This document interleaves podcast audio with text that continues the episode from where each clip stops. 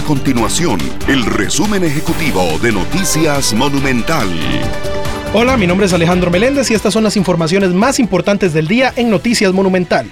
El índice de confianza de los consumidores se ubicó en 42,1% en la última medición de la Escuela de Estadística de la Universidad de Costa Rica. Este es el porcentaje más alto en los últimos tres años. Los investigadores de la encuesta señalan que el manejo de la pandemia, las señales de recuperación que envía el Banco Central y los resultados de las elecciones del 6 de febrero generaron un aumento en este indicador. La más reciente encuesta del Centro de Investigación y Estudios Políticos de la Universidad de Costa Rica, el CIEP de la UCR, revela que el candidato presidencial del Partido Progreso Social Democrático, Rodrigo Chávez, está sumando la mayoría de los votos que en primera ronda fueron para Linet Saborido del Partido Unidad Social Cristiana, Fabricio Alvarado del Partido Nueva República y de Eliezer Feinseig del Partido Liberal Progresista.